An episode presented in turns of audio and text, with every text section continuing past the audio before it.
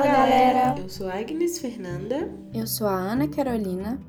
Eu sou a Bruna Marcelli. E eu, Rebeca Caroline. Sejam bem-vindos a mais um episódio do nosso podcast.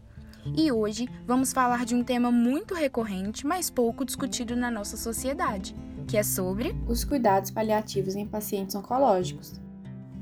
E aí, dura decisão ou não? Para saber mais, é só ficarem ligados, porque nós somos suspeitas para falar do assunto.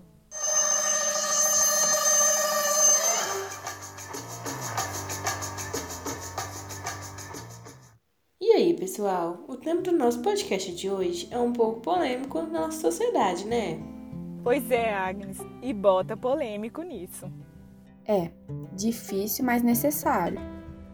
Pois é, tem muitas opiniões sobre o assunto alguns prós, outros contras, e é por isso que precisamos falar sobre, porque é comum encontrar pensamentos de que esse cuidado paliativo de alguma forma é um abandono e que os profissionais e a família estão desistindo do paciente, mas não é bem assim. E você, caro ouvinte, o que sabe sobre o assunto? Independente de tudo, não se preocupe, nós estamos aqui para te explicar. Então, para introduzir o assunto, é necessário entender o que é o cuidado paliativo. E segundo a Organização Mundial de Saúde, o cuidado paliativo é definido como uma abordagem que visa promover a qualidade de vida de pacientes que se encontram em fase terminal e de seus familiares, através de prevenção e alívio do sofrimento.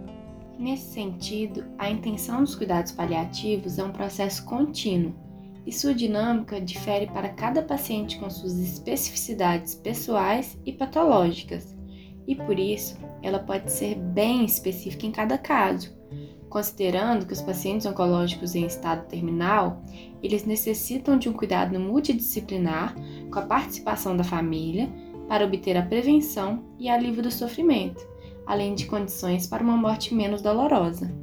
A interação interdisciplinar é como uma ligação, conexão ou vínculo entre duas ou mais pessoas dentro de um determinado contexto. Mas e aí, meninas, vocês sabiam da importância dessa interação nos cuidados paliativos?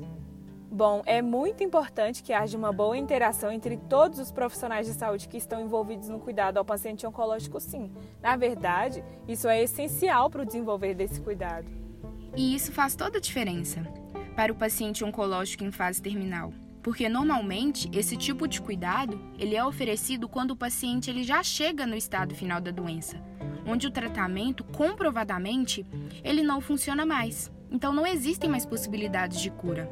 E os profissionais da saúde, eles devem aconselhar aos familiares a optar pela prática assistencial, que é pautada em uma abordagem holística, como os cuidados paliativos. Verdade, uhum, Rebeca, concordo. Sim. Mas, para falar do cuidado paliativo, é importante voltar na origem da cultura que predomina no nosso país, onde a morte ela é vista como um tabu. Realmente, Carol, geralmente o processo de morte é sempre associado à dor e sofrimento, mas não é bem assim. Ele pode ser transformado em um momento de qualidade de vida, de forma que o sofrimento seja amenizado com a prestação desses cuidados. É justamente isso, Agnes. É muito importante discutir esse tema em relação ao paciente oncológico, porque, se for parar para pensar, a partir do momento que são diagnosticados, eles já enfrentam uma doença que ameaça a vida e normalmente se apresentam muito abalados durante todo o processo e principalmente na fase final. É, e a família também sente muito durante esses momentos, né? É, e é exatamente por isso que esse momento deve ser tratado com muita delicadeza. Verdade. E é a partir desse entendimento que toda a equipe de cuidados paliativos busca ter a sensibilidade e conhecimentos especiais que são necessários para lidar com essas situações. E essa equipe que presta esse serviço é extremamente abrangente, tem um caráter multiprofissional, envolve muitos profissionais como enfermeiros, médicos, dentre outros que compõem esse grupo. Você acredita que tem até musicoterapia? Nossa, e há a possibilidade de fazer tratamento com massoterapia também. Ah, e é importante ressaltar que além dos cuidados ofertados aos pacientes, é designado também um suporte psicológico para auxiliar os familiares durante a doença e ao enfrentar o luto.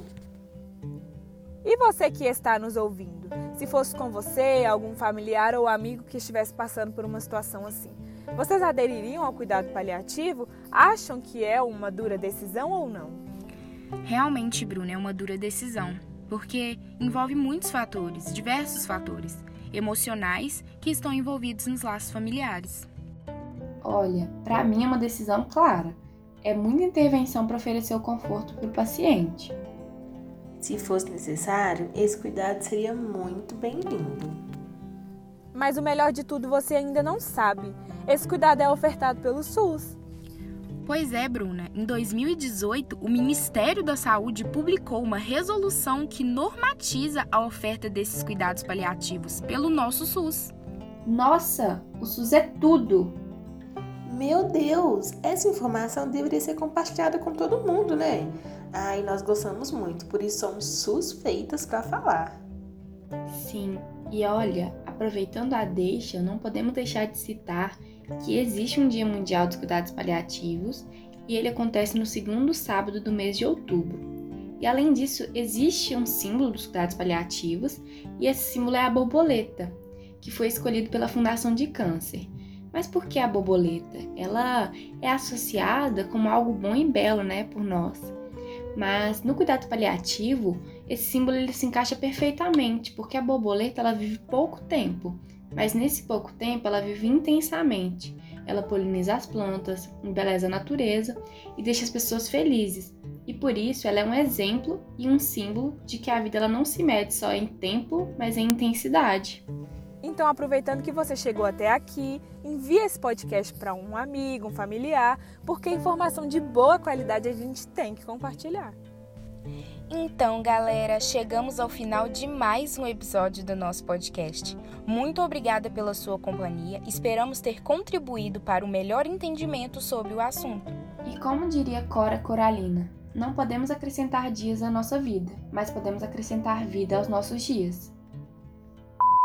Esse podcast foi produzido por Agnes Fernanda, Ana Carolina, Ana Carolina, Ana Paula, Bruno Marcelo, Isabel Cordeiro e Rebeca Carolina. Nós somos acadêmicos de enfermagem da Faculdade de Ciências Médicas em Minas Gerais.